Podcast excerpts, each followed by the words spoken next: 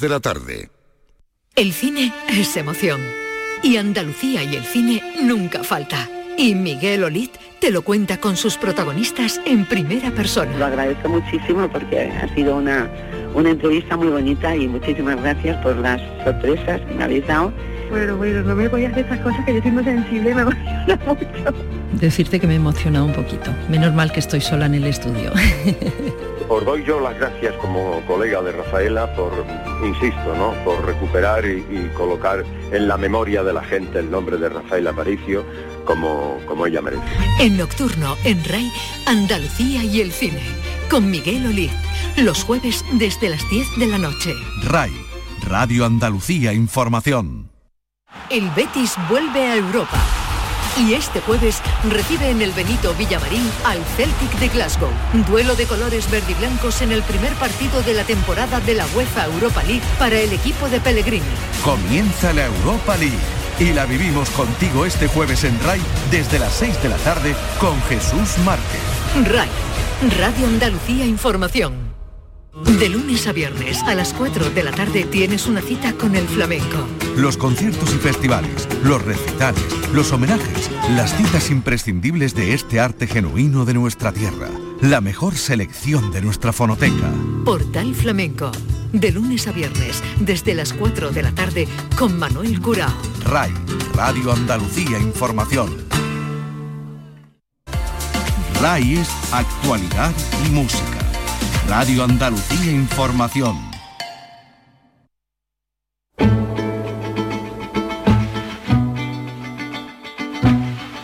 En RAI, Andalucía es cultura. Con Antonio Catoni.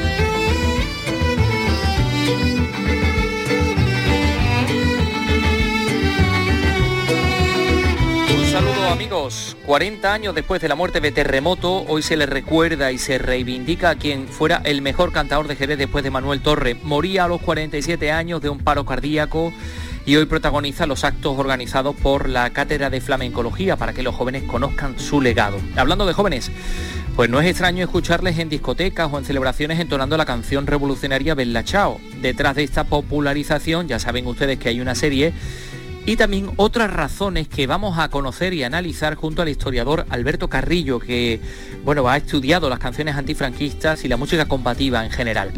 Esta tarde en Granada, los artistas, algunos artistas de Granada se han propuesto otra batalla. Gente como eh, El Niño de las Pinturas, Niños Mutantes, Amparanoia, Lori Meyer, se concentran ante la fábrica de la azucarera en un festival para reivindicar que se convierta en un espacio de creación. Pero además vamos a conocer también en esta misma ciudad el rodaje de Secaderos.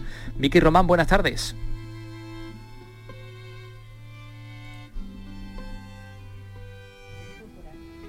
Vicky Román.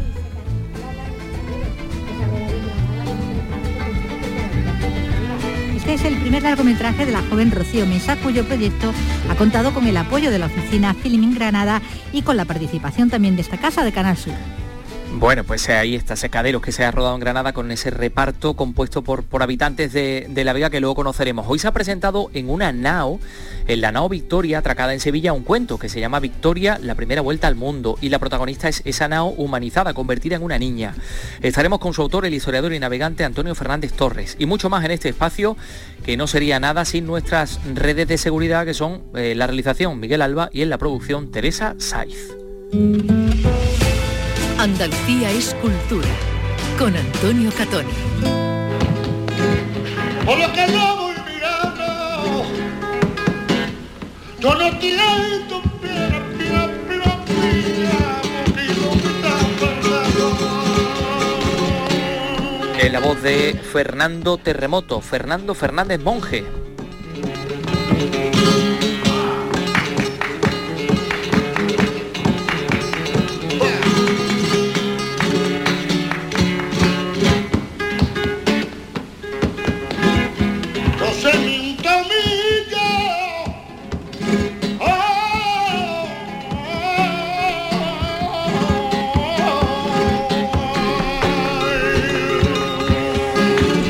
Vamos a disfrutar. Hoy comienzan los actos de homenaje por el 40 aniversario de su muerte, actos que se llevan a cabo en la Cátedra de Flamencología. Fallecía muy joven, a los 47 años. Y bueno, y como decimos, hoy se va a convertir en protagonista 40 años sin Fernando Terremoto. Salva Gutiérrez, Jerez, adelante.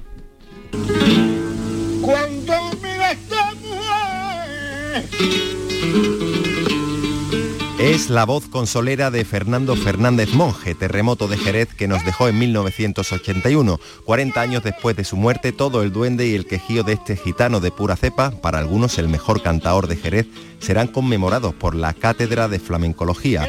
Desde esta misma tarde, con una conferencia titulada Terremoto, la voz perpetua, se analiza la figura del cantaor del barrio de Santiago. Tres días consecutivos en los que se ensalzará su figura, maridando vinos al calor de su cante, analizando su trayectoria o visionando el último trabajo audiovisual sobre el artista, Terremoto el documental.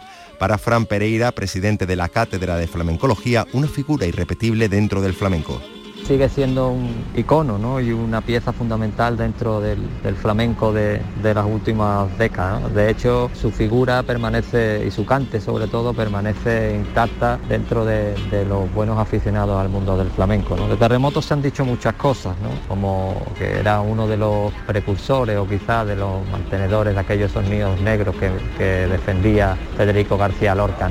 Pero lo que sí es cierto es que su cante tenía algo especial, algo de magia, algo de misterio, ¿no? algo de, sufrimiento. Para acudir a los actos pueden enviar un correo electrónico a la dirección cátedra de flamencología de Jerez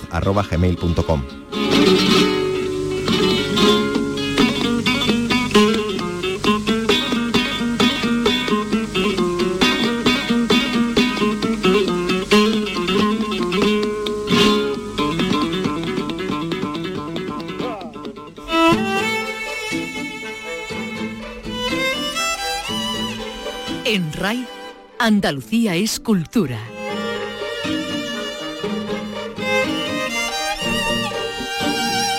Pues ese es el objetivo de la cátedra de flamencología de Jerez, recordar a Fernando Fernández Monje, terremoto de Jerez, eh, no confundir con su, con su hijo, también apodado Terremoto de, Jerez, eh, también apodado Terremoto, perdón, Fernando Terremoto, pero bueno, vamos a, recordar su legado porque decían que la cátedra es importante que los jóvenes lo conozcan, eh, sepan lo importante que ha sido la historia del flamenco. Pero bueno, vamos a hablar también de las nuevas generaciones, que eh, las nuevas generaciones conozcan conozcan la historia. ¿Ustedes creen que conocen la historia, la historia de la canción, los jóvenes que entonan Bella Ciao, la canción partisana italiana?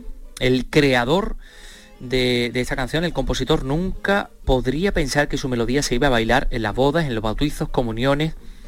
Ya saben que ha sido una serie de televisión la que ha logrado popularizar el tema italiano de tal manera que hoy es una canción de culto para las celebraciones y bueno, y no solo eso, la serie, que se llama La Casa de Papel, sigue utilizando como banda sonora canciones revolucionarias. Ahora he incorporado otra eh, también en nuestro ámbito europeo e incluso ibérico, Grando Vila Morena, la canción de la revolución de los claveles de Portugal esa canción que eh, los capitanes de Portugal utilizaron como señal cuando se conoció o cuando se escuchó esa canción en la radio fue cuando se produjo el lanzamiento de los capitanes del ejército portugués para acabar con la, con la dictadura salazarista. En fin, cosas que, que están sucediendo en nuestra, en nuestra sociedad y a las que nos acerca Chema Suárez.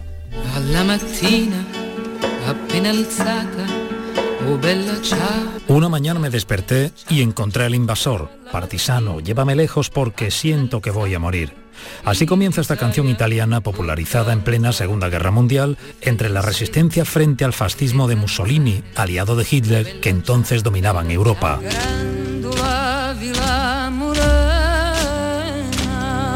Grándola Vila Morena, tierra de hermandad. El pueblo es el que manda. Es lo que dice esta canción mucho más joven, de 1974, adoptada por los militares portugueses que mediante un golpe de Estado pusieron fin a la dictadura de Salazar. Es la llamada Revolución de los Claveles porque era la flor que ensartó los cañones de los fusiles en una revolución incruenta. Canciones revolucionarias, ambientadas y nacidas en épocas muy duras de la historia reciente de Europa, se han popularizado gracias al fenómeno de las series de televisión. Los guionistas, siempre ojo, o mejor dicho, oído avizor, las incluyen en sus secuencias. Son pegadizas, tarareables y por eso han prendido en la gente. Por eso, o porque, otra vez, nos sentimos miembros de una resistencia, enfrentados a un enemigo sin tregua que ha venido en forma de pandemia y al que todavía no hemos doblegado.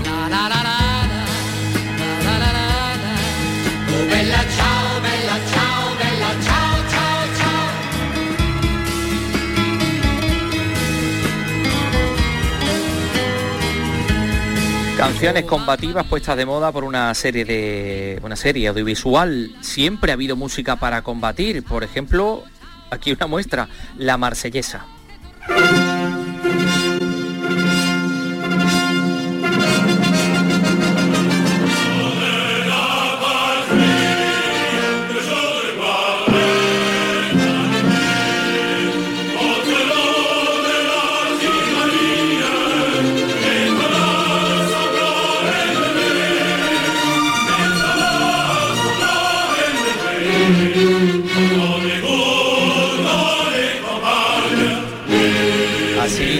En la interpretación de la orquesta del ejército francés en el funeral del actor Jean-Paul Belmondo hace muy pocos días. Es la versión del el compositor Berlioz, bueno, la versión orquestada de Berlioz del año 1830, pues sobre canciones combativas, sobre Bella Chao, sobre, sobre tantas otras. Queremos hablar con Alberto Carrillo Linares, historiador, profesor de Historia Contemporánea de la Universidad de Sevilla, que está con nosotros. Alberto, muy buenas tardes. Hola, ¿qué tal? Buenas tardes. Bueno, lo primero que te quería comentar es qué te parece este fenómeno, ¿no? Que este tipo de canciones, bueno, pues se conviertan en, eh, no sé, en canciones tarareables, como decía nuestro compañero Chema Suárez, en celebraciones, bodas, bautizos y comuniones.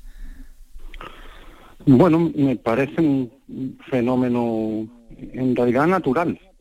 Quiero decir, natural porque ha ocurrido a lo largo del tiempo. Pues nosotros atendemos a nuestro tiempo presente, pero dado el poder emocional y de cohesión que tiene la música, pues a lo largo de la historia se han, se han utilizado canciones que se han ido redactando a los tiempos y a las circunstancias históricas para hacerlas significativas en ese contexto cultural o, social determinado. ¿no? La, mm. mencionaba antes ¿no? La, la, cuestión de la adaptación de estos temas a productos culturales de nuestro tiempo, estaba pensando cuando escuchaba el programa que canciones de un signo y de otro han, sufrido esta circunstancia, ¿no? Recuerdo como anécdota que a finales del franquismo se hizo una versión pop del Cara al Sol. No sé si es que esperaban ponerla en las discotecas para ganar adeptos de esa, de ese franquismo ya eh, pues convaleciente.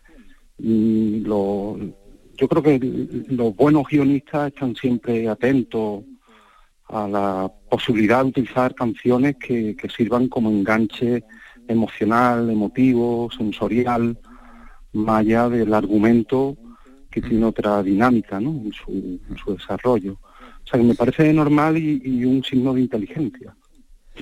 Bueno, también hay que tener en cuenta, Alberto, que, em, la mayor parte seguramente de, las personas que entonan esa, esa canción eh, pues desconocen cuál es la historia, desconocen siquiera lo que están diciendo cuando la están cantando, eh, pero que probablemente bienvenida sea esta moda si eso hace posible que ellos se interesen por lo que hay detrás de, esta canción, por ejemplo, ¿no? Sin duda alguna, sin duda alguna. Esto es yo creo que una circunstancia que, bueno, a lo mejor así a los que nos dedicamos a la academia nos puede hacer reflexionar, pero que tiene un, trasfondo interesantísimo, ¿no? La, cómo llegan los mensajes de manera más o menos subterránea a otras generaciones que no saben verdaderamente el origen de, estas canciones, pero que las hacen suyas y las resignifican, que eso es lo, lo más interesante, ¿no? Porque es lo que permite que una canción, que un texto, que una melodía, con sus ritmos, armonía, etcétera, perviva en el tiempo. Difícilmente una canción del siglo XIX que todavía se canta mm, va a tener la misma significación que hoy le podamos dar, aunque no sé, el himno de Riego, por ejemplo, hoy lo asociamos con el movimiento republicano y nunca fue una canción de ninguna república, ni de la primera ni de la segunda, por lo menos el himno oficial se, nace en un contexto monárquico en realidad, ¿no? no es, pero es el uso que hacen las personas a lo largo del tiempo la que lo que resignifica las canciones y efectivamente esto permite que se conozcan generación tras generación. Mientras tanto, aquí está Ay Carmela, una noche el río pasó, ay Carmela, ay Carmela. Pero nada pueden bombas, rumba la rumba la rumba la. Pero nada pueden bombas, rumba la rumba la rumba la. Bueno, también objeto de esa resignificación a raíz de un producto audiovisual como fue la famosa película, ¿no, Alberto?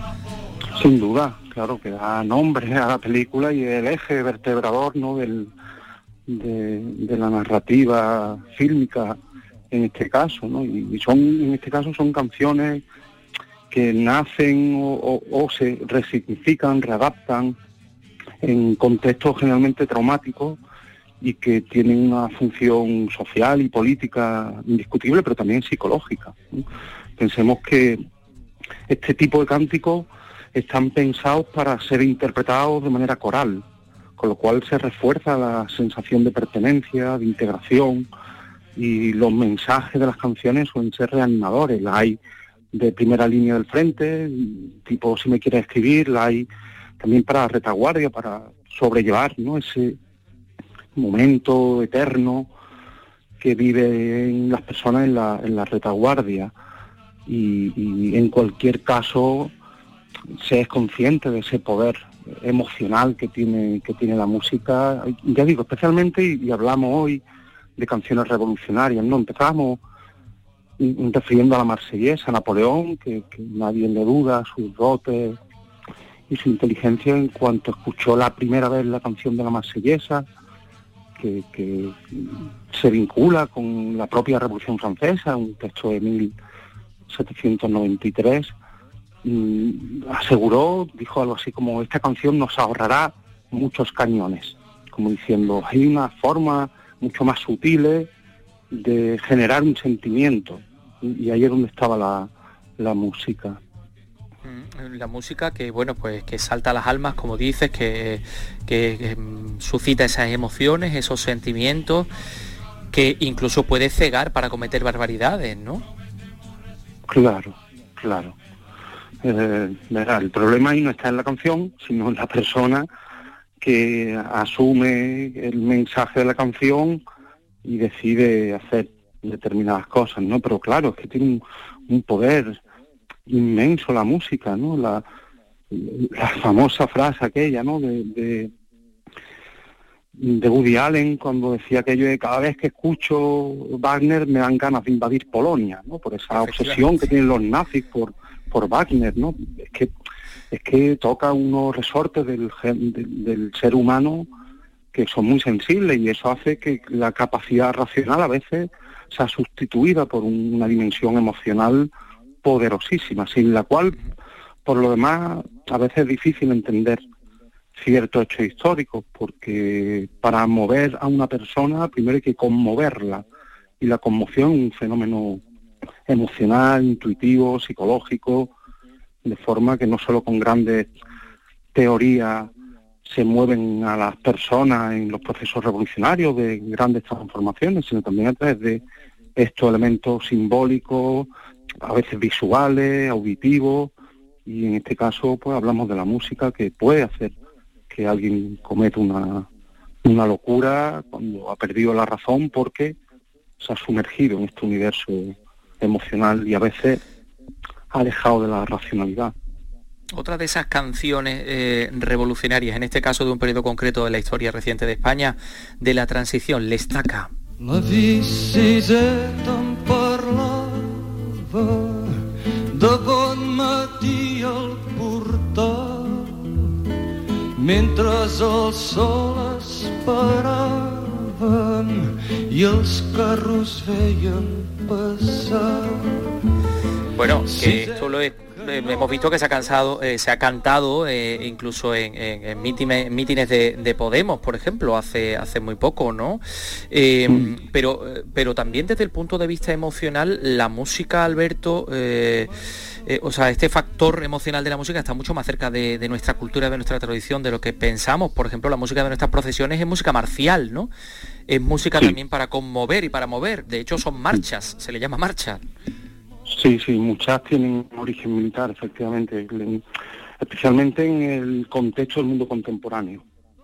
no es el caso de la canción de Luis Jazz de la Estaca, ¿no? que, obedece a otro contexto y además una canción que está llena de metáforas, dado que hay que utilizar un paralenguaje con idea de poder superar la censura Hay que entender en el momento y los contextos en los que aparecen estas canciones, pero otras muchas tienen eh, origen militar, bueno, los, himnos, la mayoría tienen origen militar, los himnos nacionales.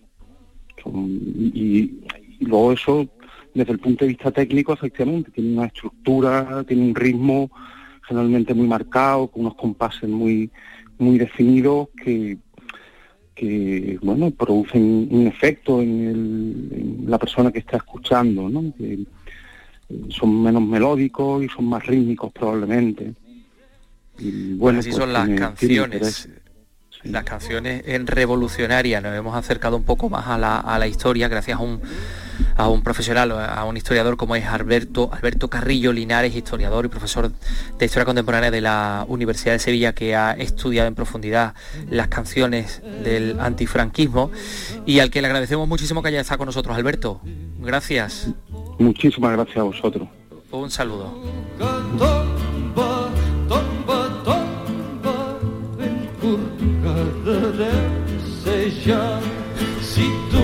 Bueno, pues ahí está Lestaca y nosotros vamos a hablar ahora de otros de otras canciones, de otros artistas.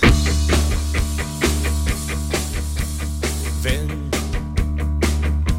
acércate más, Son niños mutantes que van a estar entre los artistas granadinos eh, que van a apoyar el festival Revivir la Azucarera. Hoy pues ahí va a estar, por ejemplo, el Niño de las Pinturas también, Juan Pinilla, Paranoia, tantos otros en el polígono El Florío, frente a la antigua azucarera de San Isidro, en la capital granadina, porque quieren convertir esta azucarera, eh, que además es bien de interés cultural, en un contenedor artístico. Eso es lo que reivindican. Susana Escudero, danos más detalles. Revivir la azucarera es una plataforma nacida desde la sociedad civil, a la que ya se han sumado asociaciones culturales y algunos de los músicos más emblemáticos de Granada, como Antonio Arias, Lori Meyers o Niños Mutantes, entre otros muchos. En esta fiesta de presentación abierta a todo el mundo, se quiere dar a conocer el proyecto de convertir este espacio en un gran contenedor artístico y multidisciplinar abierto a toda Granada y convertirlo además en uno de los símbolos de la cultura andaluza moderna. Habrá música de distintas bandas y artistas con la participación del grafitero El Niño de las Pinturas. La música Amparo Sánchez, conocida como Amparanoia, es la coordinadora de la plataforma. Soñamos con tener un, pequeño espacio cultural y social que, sirva para la ciudadanía, que sea inspirador para eh, la gente joven, donde se realicen talleres, encuentros, y actividades muy, muy diversas. El encuentro tiene como primer objetivo dar a conocer el proyecto y conseguir al menos mil nuevos socios. Desde inicios de 2021, la plataforma ha trabajado en la creación de una web y redes sociales para recuperar la azucarera, uno de los espacios más emblemáticos y relevantes en el desarrollo industrial de la ciudad a primeros del siglo XX.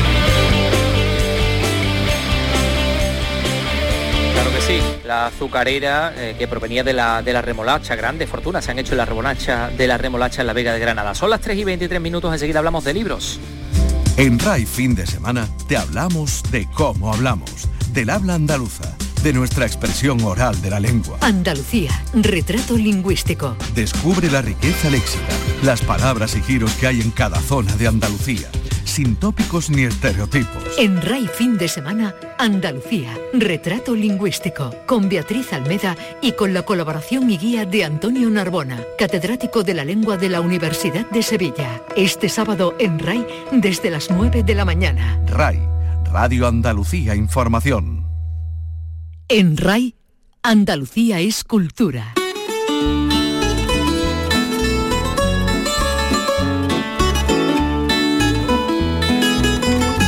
Síguenos también en Twitter, arroba esculturaray. Bueno,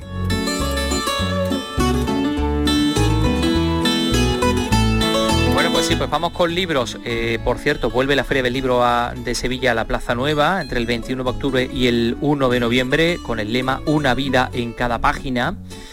Y, más libros, por ejemplo, mañana vamos a escuchar a Alejandro Palomas aquí en este espacio, pero atención porque la semana que viene tendremos tanto a Fernando Aramburu, que presenta su última novela López Cejos, como a Antonio Lucas, el poeta extraordinario que ahora desembarca en la novela Con Buena Mar, que por cierto hoy presenta en la librería cordobesa República de las Letras. Por eso este adelanto nos lo hace José Antonio Luque. Con una prosa lírica desbordante, Antonio Lucas se embarca en un arrastrero gallego, en un viaje de trabajo para conocer cómo viven los hombres del mar. Van al caladero de Gran Sol en el Atlántico Norte, uno de los más peligrosos del mundo. La novela nos adentra con mirada de poeta en la dura vida de los hombres del mar, siempre regateando con la muerte. Antonio Lucas. Hay una afirmación de vida muy fuerte.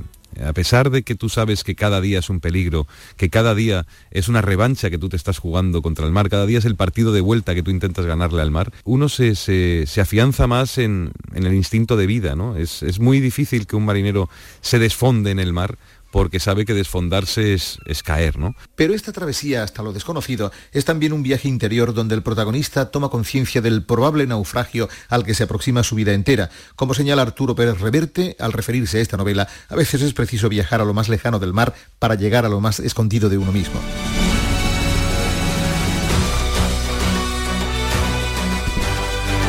Vamos a seguir en el mar para hablarles del libro que tengo entre las manos, Victoria, la primera vuelta al mundo, proyecto literario pionero para dar a conocer la gesta de Magallanes Elcano a los más pequeños, a los primeros lectores. Esta mañana se ha presentado nada más y nada menos que la réplica de la no Victoria en Sevilla y ha sido la artista María Villalón la que le ha puesto voz a esta aventura. La escuchamos. Mi historia comienza en los bosques del norte, donde mi tronco se hizo con los años fuerte y orgulloso roble anclado a la tierra.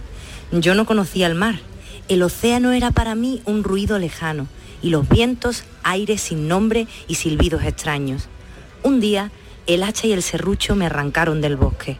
Tuve muchísimo miedo.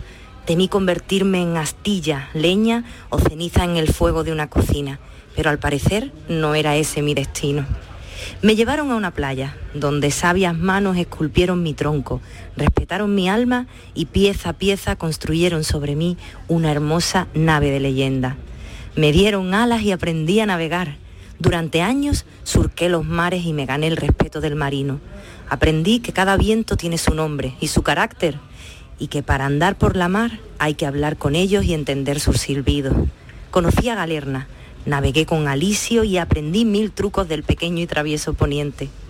Un día, un capitán me eligió para una extraordinaria aventura, buscar un tesoro en una isla lejana. Era un viaje peligroso por océanos desconocidos, pero me uní a él. Sevilla fue desde entonces mi puerto, Magallanes mi capitán y Victoria mi nombre. Bueno, pues el autor de este cuento es Antonio Fernández Torres, historiador, navegante, bueno, entre otras muchas cosas, fue comisario de la exposición El viaje más largo, la primera vuelta al mundo, también implicado en el documental animado de Manuel H. Martín, eh, una aventura histórica sobre la primera vuelta al mundo de Magallanes y el Cano. Y, bueno, y ahora, pues, y ahora ha sacado esto, este cuento precioso, apaisado, Victoria y la primera vuelta al mundo de Antonio eh, Fernández Torres, con quien estamos. Antonio, muy buenas tardes. Hola, ¿qué hay? Muy buenas tardes. Bueno, era una historia que merecía la pena contar, contar a los niños, ¿no? ¿Por qué? Pues sí, sí, pues después de haber hecho varios trabajos sobre la primera vuelta al mundo, con la que estoy, me siento muy implicado desde hace mucho tiempo, pues teníamos un poco eso pendiente, ¿no? Y, ahora que soy padre de eh, niños pequeños y pues eh, bueno, pues teníamos eso y mira, nació en el confinamiento, y lo hemos desarrollado y ya ha visto, ha visto la luz, ¿no? Pero creo que era importante hacer algo eh, dirigido a los niños. Mm, bueno, aquí con las magníficas ilustraciones, por cierto, de Sito Recuero, que estoy ahora mismo disfrutando y las tengo delante. Pues claro, una gesta muy importante en la que hubo momentos preciosos de brillantez, de heroísmo, pero supongo también, Antonio, que tú lo conoces bien, también habría otros valores menos edificantes, codicia, ambición, muerte. Em, de cara a los niños hay que quedarse con lo bueno, ¿no? Sí, claro, eh, es una historia, la primera vuelta al mundo es una historia épica, eh, un viaje épico, pero también muy dramático, ¿no? Y en, exposiciones, en la exposición del viaje más largo o en el documental, pues creo que reflejamos, eh, digamos, esos momentos. Pero para hacer victoria de la primera vuelta al mundo, pues hemos intentado centrarnos en, digamos, sin perder el rigor histórico, adaptado evidentemente a los niños, pero quedarnos un poco con, eh, valores y con eh, bueno pues valores positivos y que la lectura pues sirviera para acercar a este barco y este, la primera vuelta al mundo a los niños pero bueno con una óptica mm, optimista no mm. y además Victoria tiene, tiene ojitos. Victoria es una niña no se ha personificado a Victoria hombre, lo que hizo, lo que hizo Walt Disney con los animales, de ponerle voz y convertirlos en, personas, bueno, en esta ocasión lo has hecho con un, con un barquito, ¿no? Sí, bueno, realmente, eh, bueno, yo tuve la suerte de, navegar mucho en la réplica de, la nave Victoria y para mí siempre di la vuelta al mundo hace unos años y para mí siempre fue un barco que tenía su personalidad y tenía su, era un personaje femenino, una nao y, incluso si la, se le mira bien desde, desde la proa, desde la parte de adelante, tiene incluso su cara, ¿no? Y bueno, cuando decidí hacer, digamos, un poco este cuento, pues eh, tiramos de ahí, es decir, fue una cosa que, que, vino, vino sola, ¿no? Y bueno, darle voz y cara a Victoria nos permite pues contar este viaje desde una óptica diferente y contar otras cosas, otras cosas, ¿no? Y Victoria realmente pues cuenta el viaje con lo que ella ve, su relación con los vientos, con los océanos y bueno, es la misma historia, pero desde otra, desde, otro enfoque, ¿no? y contada por un hombre que dio la vuelta al mundo, como tú mismo has dicho, en una, en una nao en el año 2005 cuando representaste a España en la Exposición Universal de Aichi. Eh, así que bueno, pues parte mm. también de, experiencia, de experiencias personales. Hace muy poquito conmemorábamos el 499 aniversario de la llegada de Cano con esos 18 hombres a Sevilla, bueno, pues para el año que viene, eh, eh, el año que viene, no sé, tiene que haber mucho eh, por celebrar y por disfrutar, que serán cinco siglos de esa llegada. Sí, realmente este cuento es una pieza más en esta conmemoración y, sí, como, como bien decía, para mí tiene mucho de, experiencia personal. Yo he volcado un poco mi experiencia, mi relación con ese barco, con el que el que he vivido años dando la vuelta al mundo, mi relación con, esta historia de como, digamos, historiador y especializado en navegación.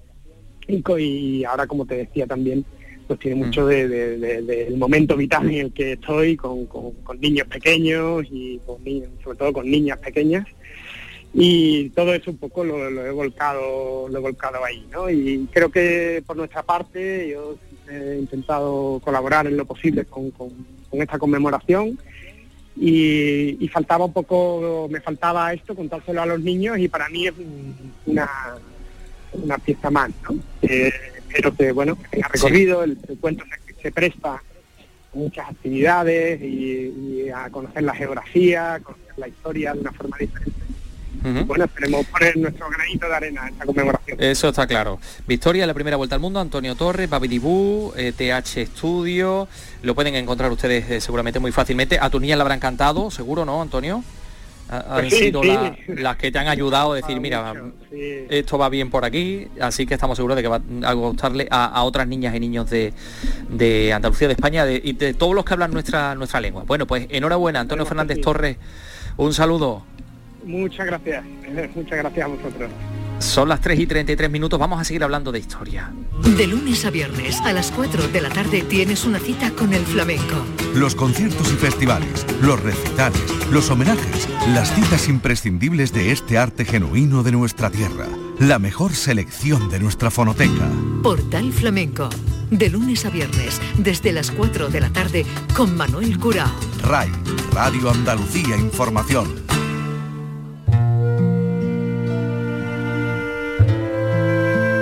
Andalucía es cultura, con Antonio Catoni.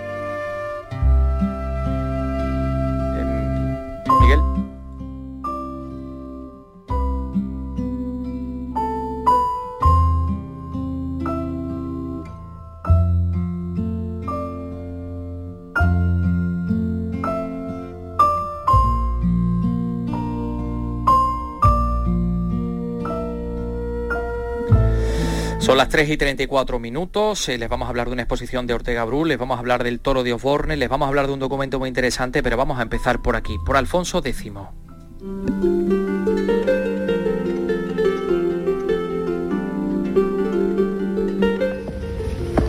Pasen por aquí y tomen asiento, por favor.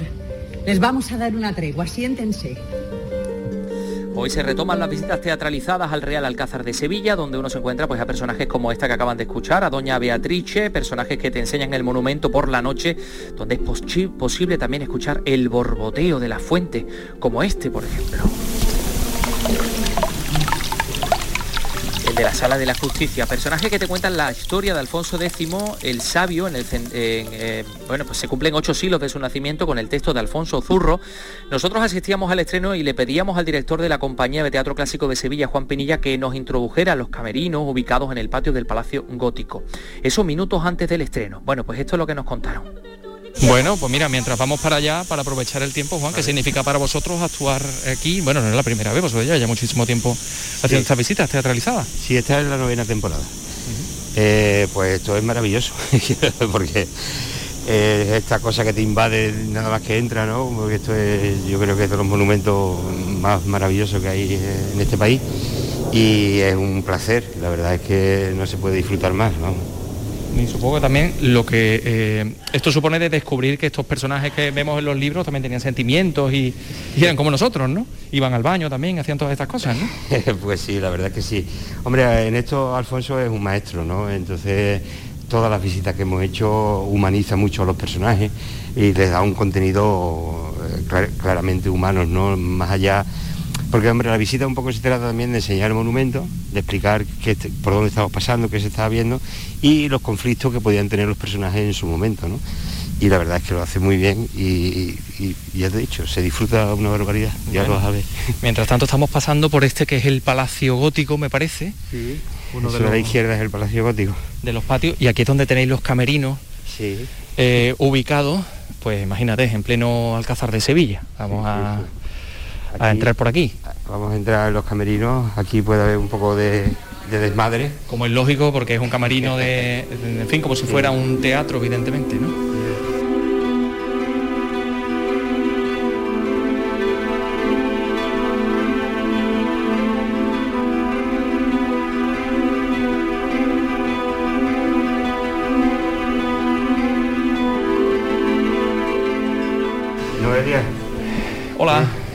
Eh, bueno, por ver si podía hablar con alguno de los actores, con Alfonso. Mira, ella junto conmigo eh, somos los que llevamos la dirección y la producción de la compañía. Perfecto. Entonces, si le quieres preguntar algo a ella también, de camino, sí. lo voy a buscar yo mientras Alfonso. mientras tanto lo vas buscando. Y aquí hay algunas actrices de las que participan. Bueno, pues nada, nos adentramos en este camerino donde tenéis todos los, trajes, toda la, en fin, el vestuario de, del atrezo y y en fin, y un camerino, no es la primera vez, evidentemente, que montáis un camerino en pleno Alcázar, ¿no? Desde el 2013 llevamos haciendo eh, todos los años las visitas y sí, nos, nos habilitaron este espacio porque tampoco es eh, fácil habilitar un espacio aquí porque es un monumento y es un BIC y demás, pero bueno, aquí estamos bien, estamos cómodos, es amplio y aquí ves que está todo. Ajá, preséntanos, e-, ella por ejemplo, que, que, que, actrices. Ella es Maritornes es una de las es, la única que es una criada. Bueno, una criada espía, ya, ya esto se desvela después. Bueno, no sé si la puedo, me puedo acercar. Hola, muy buenas. Maritornes. Sí, esa soy yo. ¿Y esa quién es? Bueno, Maritornes, ¿se puede contar qué es? Algo nos puedes adelantar. Bueno, pues está trabajando para alguien en concreto y juega un papel fundamental porque engaña a su compañera. Uf, vaya plan. O sea que vas a ser la que, la que menos les guste a los, eh, a los visitantes, ¿no? Cuando te vean, ¿no? Yo creo que es justo lo contrario, ¿no? Que es como que empatiza con el público y es muy divertida. Maritornes es muy divertida. Bueno, aquí veo que... Perdón, tiene mucho ritmo, es muy dinámica, juguetona. Entonces yo creo que va a empatizar muy bien con el público. Aquí veo que el compañero maquillador te está, te está haciendo un poco de carbonera, ¿no? No sé si estás ahí. No es carbonera, es sucia, es que ella es sucia. Yo soy criada, entonces... Igual, Entonces voy un poco sucia. Es difícil porque Maritorne, tenemos que decir, es, muy, es muy guapa. Bueno, pues nada, mucha mierda. Muchas gracias. Porque es un día especial, hoy comienza todo esto. Y bueno, no se pueden ustedes imaginar el trasiego que hay por aquí. ¿Estaba por aquí Alfonso Juan o tenemos que ir a buscarlo? Vamos a...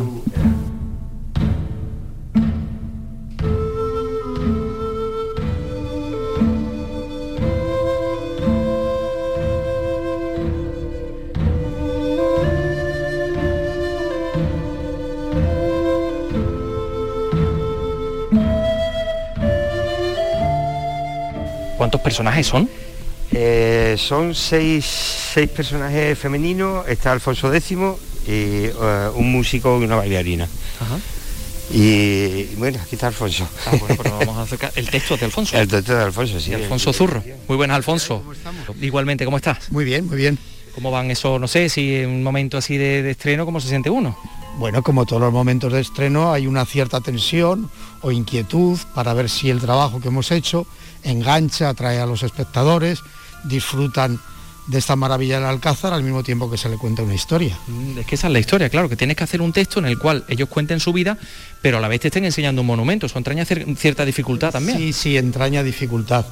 Entraña dificultad porque, claro, no, esto no es una, una visita guiada mm, eh, típica de monumentos, sino que es una visita dramatizada, donde ocurren hechos históricos que tuvieron que ver con una gran relevancia con este alcázar. Mm, Y este tal Alfonso X, no sé qué sensación como persona te ha quedado a ti después de, de acercarte a él y conocerlo, mm, en fin, en profundidad.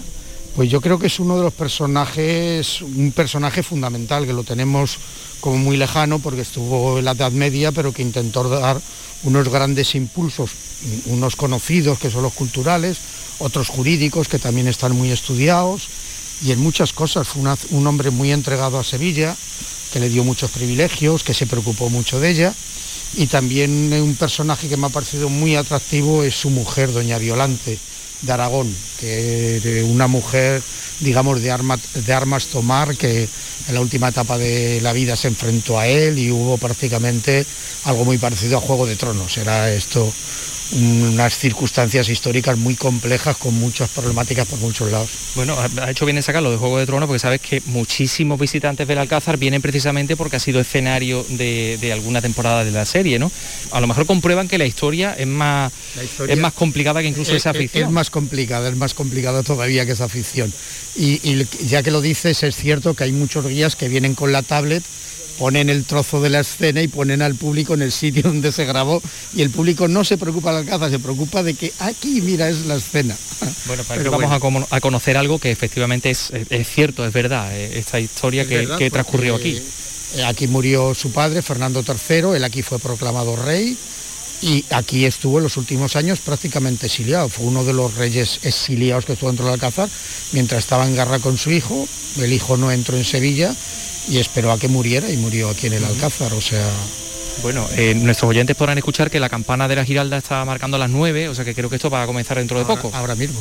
Eh, por cierto, ¿quién es eh, don Alfonso? Don Alfonso. Eh, Néstor Barea, que está ya allí colocado en su espacio. Ya está preparado. Muy bien. empezamos la primera zona con la mujer, la segunda zona nos toca ya Alfonso decir. Pues vamos a disfrutarlo. Muchísimas gracias. Enhorabuena. Gracias a vosotros. Este patio es el que llaman patio de las muñecas. Lo llaman así por caritas como esa. Estoy enfurecido. Hemos perdido Algeciras. Eso abre la puerta a otra invasión desde África. Nos pone contra la pared. Esos escritos no pueden ser destruidos. La gloria del sabio rey está en esas intimidades, Algunos sonidos de esta visita teatralizada al Real Alcázar, hoy jueves, mañana viernes y el sábado. Eh, visitas teatralizadas, la pueden ustedes eh, adquirir la entrada en la web del Real Alcázar de Sevilla. Hoy, 16 de septiembre, se cumplen 105 años del nacimiento del escultor Luis Ortega Bru, considerado uno de los principales imagineros de la segunda mitad del pasado siglo. Y en San Roque, en su pueblo, se ha preparado hoy una visita muy especial al museo. Ángeles Carreras, Campo de Gibraltar. Con aroma a incienso y con música de Semana Santa de fondo. Así será la visita especial que el Museo Ortega Bru de San Roque ha preparado para esta tarde. Un recorrido por las obras de un escultor e imaginero nacido un 16 de septiembre de 1916 en esta localidad del campo de Gibraltar. El acto de hoy encierra además una sorpresa. Se va a proyectar un vídeo inédito elaborado por su hijo Ángel Ortega. Esta será la primera cita de otras muchas que el ayuntamiento quiere dedicarle con motivo del aniversario de su nacimiento. El artista, que en 1952 recibió el Premio Nacional de Escultura por la Piedad, es autor también de una de las obras más reconocidas de la Semana Santa sevillana, como es El Misterio de Santa Marta. Andalucía es cultura. Con Antonio Catoni.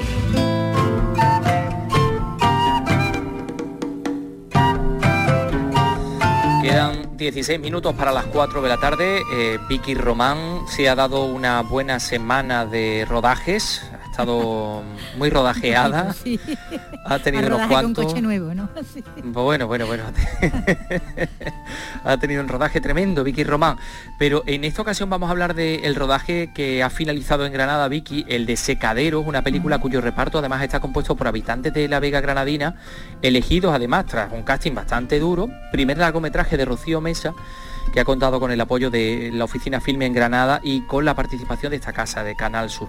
Bueno, nuestra compañera Susana Escudero en Granada ha recogido algunos de los testimonios, incluso también de los de los propios de los propios actores que estaban encantados y y es ciertamente, en fin, emocionante escucharlos. A ver, Susana, adelante. Han sido seis semanas de rodaje para filmar Secaderos, una cinta que aborda la relación de contrastes que viven muchas personas con el lugar en el que nacen y viven. Y con un gran aliciente, sus actores no son profesionales. Olmo Figueredo González Quevedo, productor de Secaderos. Cuando vemos caras curtidas por el sol no podía ser maquillaje, tiene que ser realmente así. Cuando veíamos gente recolectando tabaco tenían que saber realmente eh, eh, maniobrar con todos los elementos y saber cómo tenían que hacer eh, colgar la cabilla de tabaco en los secaderos. La directora granadina Rocío Mesa, que nació en un pueblo de La Vega pero vive en California desde hace 10 años, se ha reencontrado ahora con su tierra. La gente dice que, Granada está llena de malafollada y Granada está llena de primores. Esto ha sido, bueno, o sea, increíble. La ciudad entera volcada, todos los pueblos, los agricultores, en eh, los ayuntamientos, todo el mundo, todo el mundo lo ha dado todo por esta película y eso ha sido tan precioso. Es como, es como si hubiésemos montado una locura enorme y todo el mundo hubiese dicho, venga, vamos a volvernos locos todos juntos, ¿no? Producido por la claqueta PC y rodada con técnicos andaluces, está filmada íntegramente en La Vega Granadina. Jennifer Ibáñez, actriz. Yo vengo a rodar feliz, no, no me planteo un futuro de, de actriz porque ser actriz para mí es una palabra grande. Pero, hombre, claro, si me llama allí voy. Secaderos todavía no ha llegado a las salas, lo hará en 2023, pero ya ha logrado que algunos habitantes de La Vega hayan cambiado durante un verano la Tierra Negra por la alfombra roja. Secaderos ha terminado el rodaje, eh, fíjate que hoy hemos hablado de Granada con la película Secaderos y también con la azucarera de la, de la remolacha donde se desarrolla esta noche ese festival. Por cierto, hablando de festival, nuevas olas del Festival de Sevilla, sabemos que va a profundizar en el auge de los populismos y de la identidad de Europa. Vamos conociendo algunas cosas, Vicky, pues ya de, cómo va a ser el próximo eh, Festival de Cine Europeo de edición número 18. Pero vamos a hablar de los estrenos, que nos traen mañana los cines andaluces, pues películas hechas aquí, ¿no? Además, compitiendo con grandes superproducciones como es el regreso de un ya clásico de la ciencia ficción. Cuéntanos. Sí, porque vuelve Dune, aquella de David Lynch, con los gusanos gigantes que salían, los gusanos gigantes ¿Gusanos gigantes? Sí, gigantes no ah, gigantes. como, como gigantes no eran. Salían de la ah, arena y nos daban mucha pesadilla. Bueno, ahora en una versión nueva dirigida por Denis Villeneuve, el responsable de la revisión de otro título mítico del género como era Blade Runner ahora se ha atrevido con esta de David Lynn en esta otra versión. ¿Qué va a ser de nuestro mundo?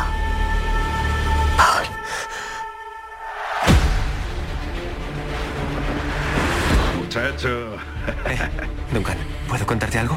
Claro, esta, epopeya espacial cuenta el viaje de un héroe mítico que soporta una enorme carga emocional que va a tener que enfrentarse a la complicada misión nada menos que de proteger al planeta. Ese joven héroe es el que interpreta a Timothée Chalamet, que lidera este reparto donde están ahí, bueno, pues eh, como el padre Oscar Isaac, en ese encuentro, Josh Brolin, Zendaya, eh, Jason Momoa y también el español Javier Bardem, entre otros. Ajá. Timothée Chalamet, el de, ¿cómo se llamaba? Eh, llámame por mi nombre, con mi mayonés. Exactamente, exactamente. Bueno, también tenemos comedia y andaluza, ¿no? Porque claro, el otro día estuviste tú también hablando con los protagonistas de Sevillanas de Brooklyn, esta que estamos escuchando. Fíjate lo que te digo. Que seguías y vestía. He quedado aquí en una agencia de estudiantes americana. vamos a decir que esta es nuestra casa. Mamá Tamara. Bueno, pues de eso va, de eso va. Se lo han tragado y la De eso va, ¿no? De ese engaño que, perpetra esa, familia, eh, bueno, liderada por la madre, que es la que se le ocurre la idea de acoger con engaños, con triquiñuelas, a un estudiante en su casa, que luego resulta ser un estudiante que no, que no se esperaba. Estefanía de los Santos, la madre. Ser, española en, su máxima potencia, ¿no? La picareca española es esto, ¿no? Aquí lo ponemos bien clarito.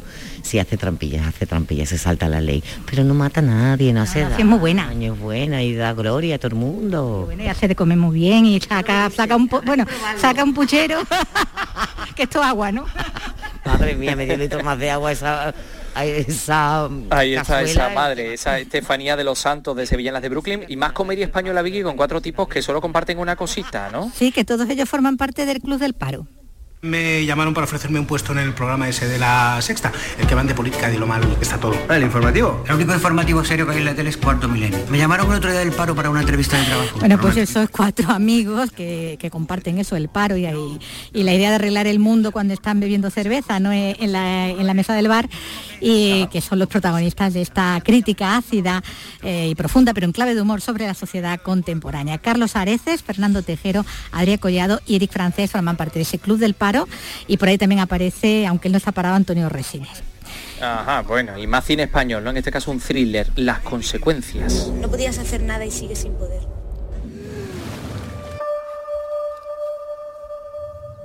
Pero claro, una película que tiene a Juana Costa como protagonista, en la piel de una mujer que viaja a una pequeña isla a visitar a su madre y ahí en ese encuentro pues se van a desvelar secretos vinculados a un accidente que años atrás cambió la vida a todos. Las consecuencias, el Club del Paro, las sevillanas de Brooklyn eh, y, Dune, bueno, pues los estrenos de este fin de semana, en el que también tenemos cine clásico. Esta noche, ustedes poniendo nada más que Andalucía Televisión, en nuestra televisión, pues pueden escuchar, eh, pueden ver un peliculón. De nuevo tenemos a Paco Gomezallas para hablarnos de Sombras de sospecha, la última de Gary Cooper y además estaba Deborah Kerr. Usted dígaselo. ¡Radcliffe! ¡Usted lo hizo, Radcliffe! Bien, siempre me he preguntado qué hace un hombre después de condenar a otro a cadena perpetua. ¿Toma una taza de té? ¿Va a la iglesia? El juicio fue hace seis años y el asalto cinco. De manera que la carta fue escrita un año después del juicio.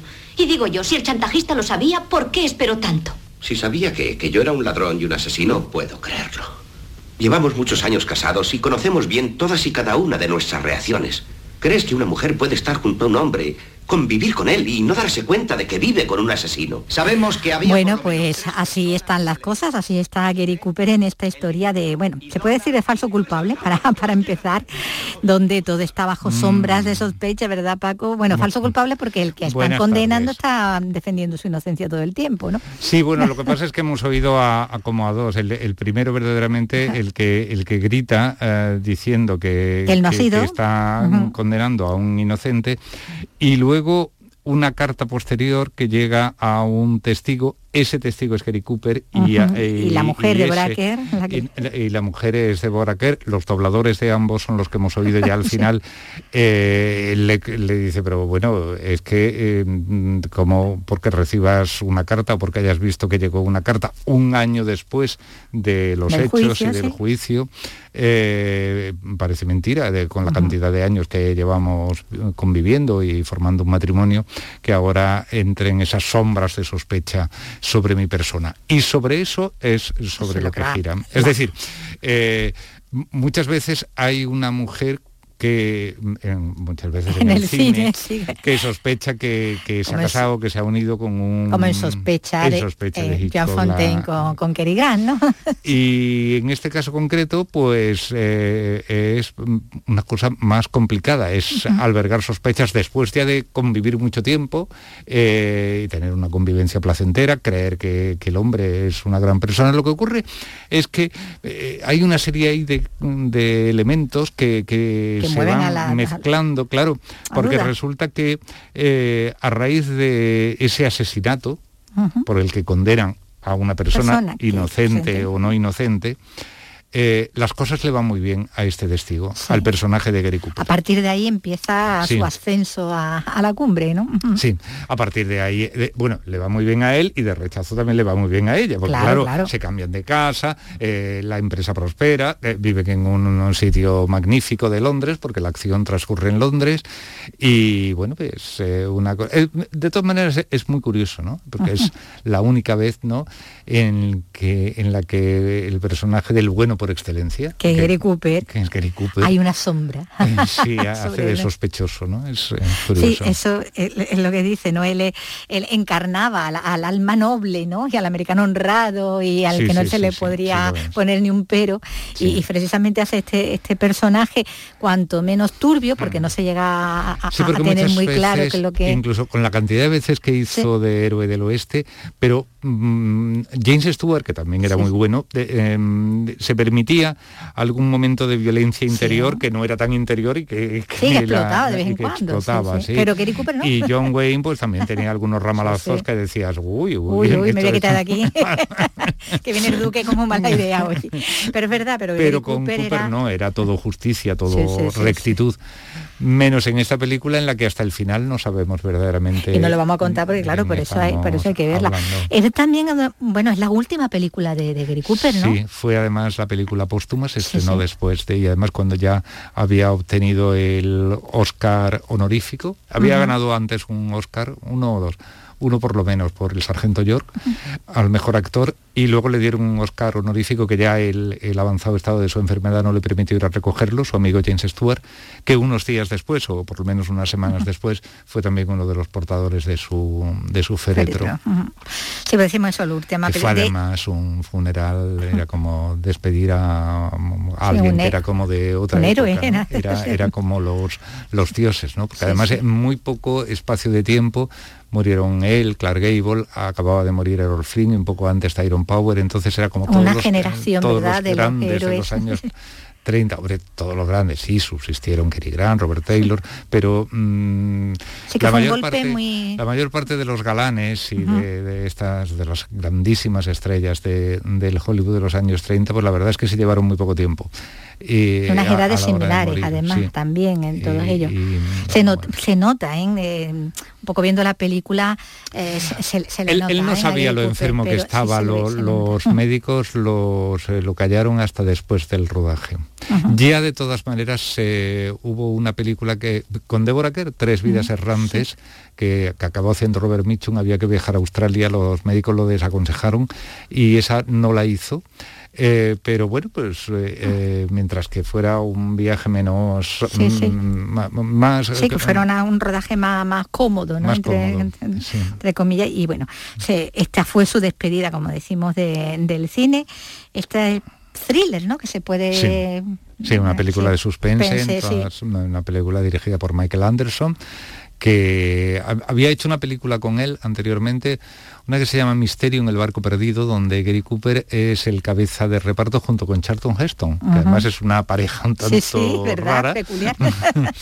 Eh, un Heston que además acababa de hacer Ben Hur y que estaba en la cresta de la ola de la popularidad. Y Anderson además había hecho hace uno, muy pocos años antes eh, La Vuelta al Mundo en 80 días. sí, la de con Ca- Can- Cantinflas, la de ¿no? Cantinflas, que además era un espectáculo en color, en todo. Y, Entonces eh, casi todo el mundo dijo, parece que le van más esas cosas que no... Esta película en blanco y negro, No, además rodada. película. Pero la verdad es que clásico, se sí. lleva muy bien. No es ninguna obra maestra, pero no es ningún film desdeñable. No es la mejor que ha interpretado Gary Cooper, tampoco es la peor. Eh, Bueno, lo único que dejó el sabor amargo era eso de decir, "Jo, ha sido siempre tan bueno, tan bueno, y ahora que no está, aquí toda la película ahí con esas sombras de sospecha. que-. Bueno, pues vamos Mm. a, a despejarlas, esas sombras de sospecha, esta noche. Tendremos oportunidad de hacerlo eh, al verla mm, en, nuestra, en nuestra televisión. Eh, eso ya por la noche, Sí, ¿no? Aproximadamente a las 11 menos, muy poco, 11 Ah, bueno, menos no es tan 5 tarde. por ahí. Eh, muy buena hora, hombre, para estar viendo películas. Bueno, algunos mm, ya dormimos muy pronto. También es verdad que nos despertamos muy pronto. También muy temprano, claro, claro, que compensa. Bueno, muchísimas gracias. Ya hasta la semana que viene, que tendremos más. Esperemos que la semana que viene podamos contar más cosas por aquí. Muchas gracias. A ti, a ti. de ser ingeniera. Porque qué bien te quedó el puente entre tu boca y la mía. Gracias Paco Gómez y gracias eh, Vicky Román. Eh, hasta mañana. Les vamos a dejar con la música de Camilo, el cantante colombiano que esta noche está en el Estadio de la Cartuja, donde han podido, parece, ampliar el aforo, porque estamos echando un vistazo a la página la página web y pues no le quedan nada más que 41 entradas y aquí pone aforo 60.000, o sea que habrán podido ampliar el aforo en virtud de las nuevas normas eh, de la Junta de Andalucía, las normas anti-COVID. Bueno, pues mañana regresamos a las 3 de la tarde en Andalucía es Cultura. Adiós.